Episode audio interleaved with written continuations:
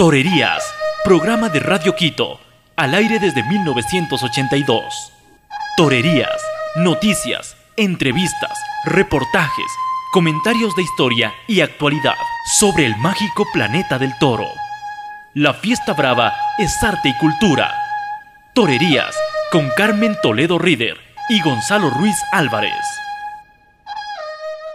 Entre los selectos toreros que lucen en sus vitrinas un trofeo Jesús del Gran Poder de la Feria de Quito se encuentra Víctor Puerto. Este torero, llamado Víctor Sánchez Cerdá, nació en Alcorcón, cerca de Madrid, el 29 de agosto de 1973. Ahora vive en Sevilla. Su vocación taurina nace del oficio de su padre y de su tío, que tocó momentos estelares en la Plaza de Madrid, Sánchez Puerto. Es el propio torero que nos cuenta en diálogo con torerías sobre sus primeros pasos. Hola amigos, soy Víctor Puerto y es para mí un placer enorme el poder saludar a todos los oyentes de ese pedazo de programa que es Torerías. Y muy en especial a dos personas las que admiro y las que quiero, como es Carmen Toledo y Gonzalo Ruiz. Bueno, mis inicios son muy bonitos, son muy bonitos porque empiezo jugando al toro. Eh, estoy en una familia amante del mundo del toro. Los primeros pinitos del, de la familia Puerto los hace mi padre, que, que es un extraordinario aficionado, un amante del toro y de este mundo.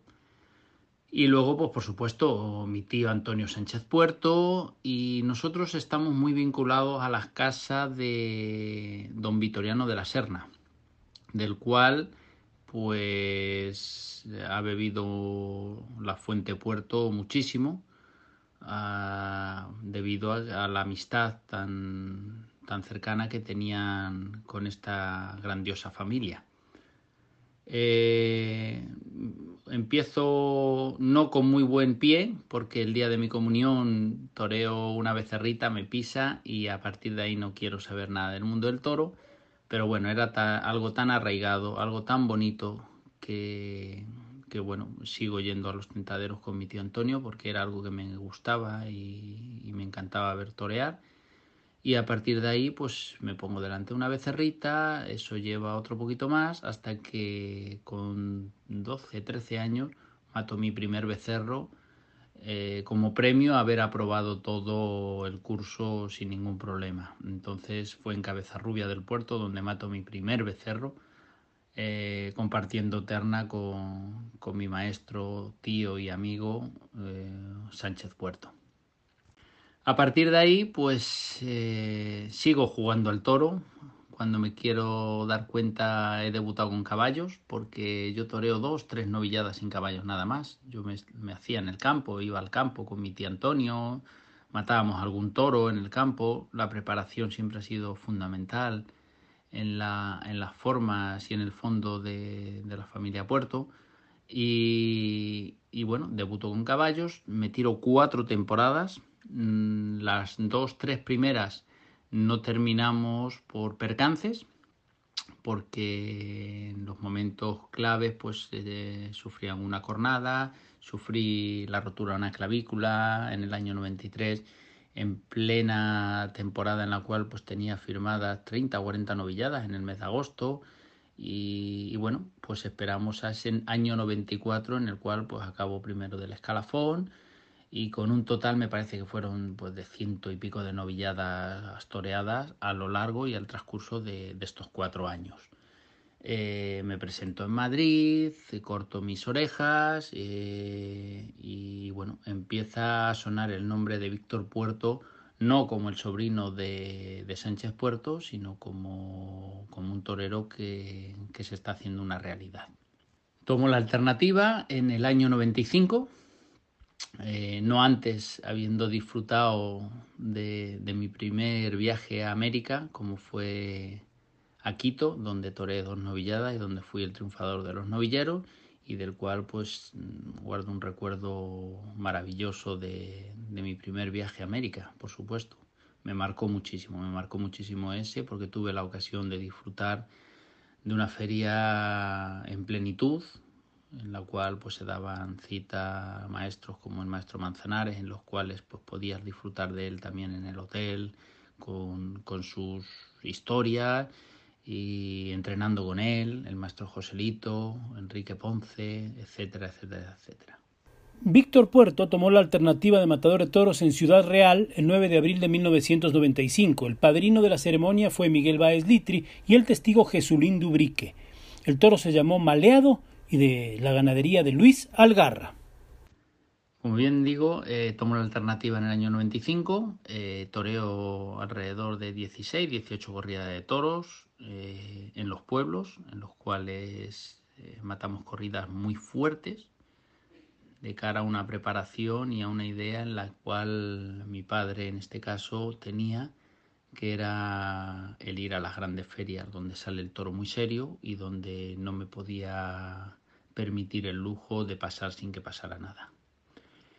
Llega el año 96, un año mágico en el cual hay una preparación tremenda a nivel físico, y a nivel de preparación de toros. Muchos ganaderos, en este caso amigos de toda la vida, aportan su granito de arena donde tenía la posibilidad de, entrenar y de prepararme. Llega mayo y mi confirmación de alternativa con el maestro Litri Jesulín eh, se convierte pues en un estallido porque el, año, el día 28 de mayo salgo por primera vez mm, a hombros en mi confirmación y repito a los tres días que vuelvo otra vez a Madrid y soy el máximo triunfador de esa feria y de ahí salgo catapultado para las grandes ferias y para a partir de ahí vivir pues una de las etapas más eh, bellas y que recuerdo con más cariño de, mi carrera.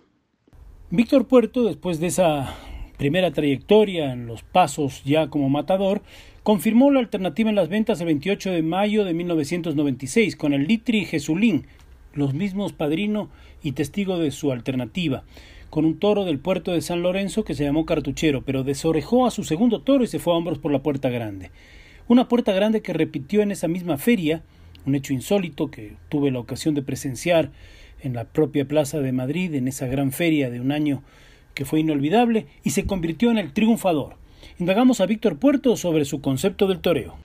El concepto del toreo eh, cambia mucho desde mis inicios a, lo que nos encontramos ahora mismo. Quizás eso es por, lo vivido, por, lo mayor que podemos ser, pero quizás eh, esa evolución en, en la forma de sentir y en la forma de prepararme ha sido crucial para, para encontrarme en el momento en el que me encuentro.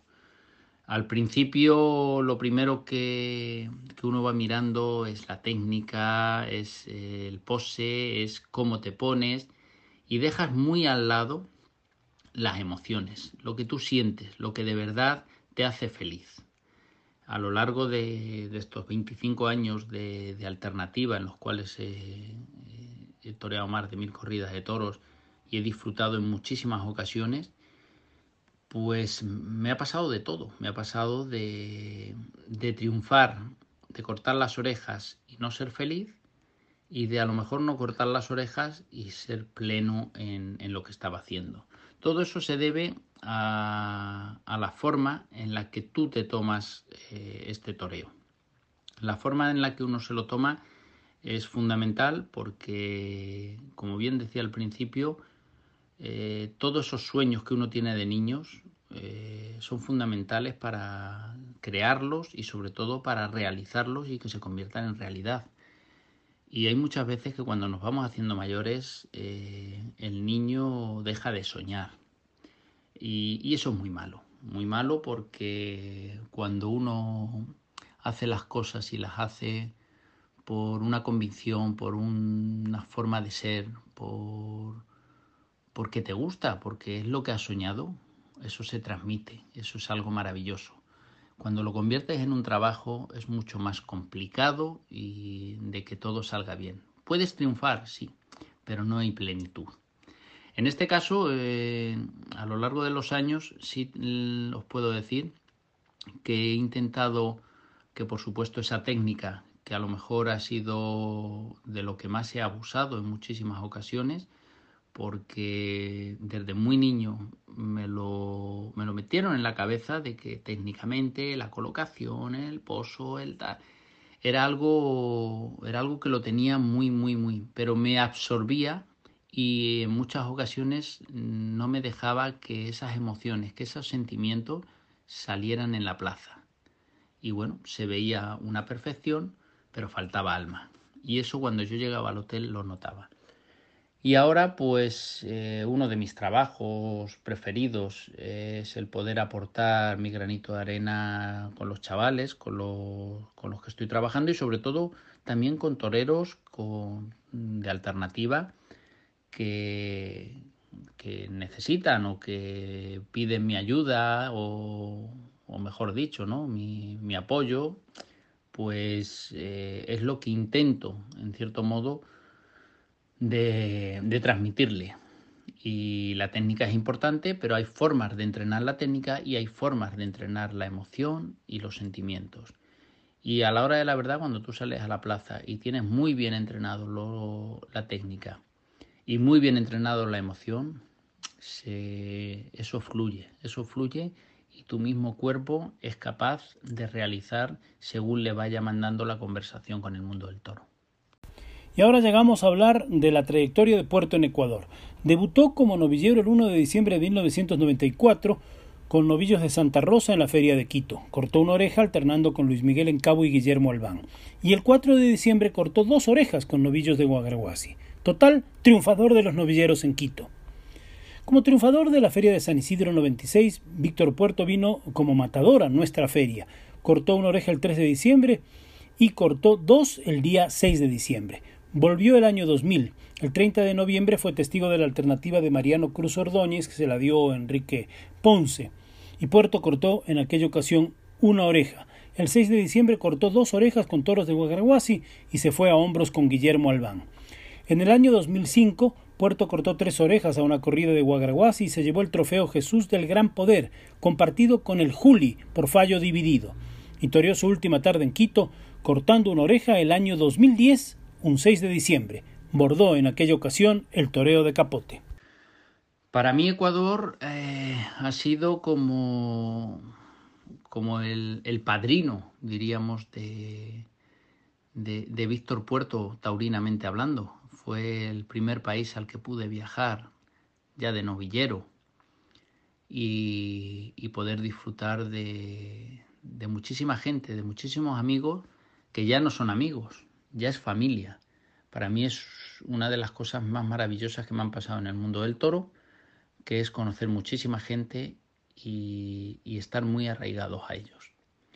Eh, tuve la suerte, como bien te dije, de debutar en América en la plaza de Quito como novillero, pero a partir de ahí eh, Ecuador he tenido la suerte de torear muchísimas ferias de Quito, de triunfar en Quito de, tener uno de los trofeos más importantes de América, pero que es lo más importante es sentir el cariño de, una afición, de un pueblo, de un público en el que todavía recuerdan eh, faenas bonitas y, emocionantes como el toro de Guagraguasi en, en, esa feria de Quito. Para mí ha habido tardes bestiales, a lo mejor no han sido de triunfo o rotundo, pero siempre que he necesitado de un empujoncito, eh, Quito y Ecuador en este caso ha estado muy cerca, muy cerca de, esos empujones.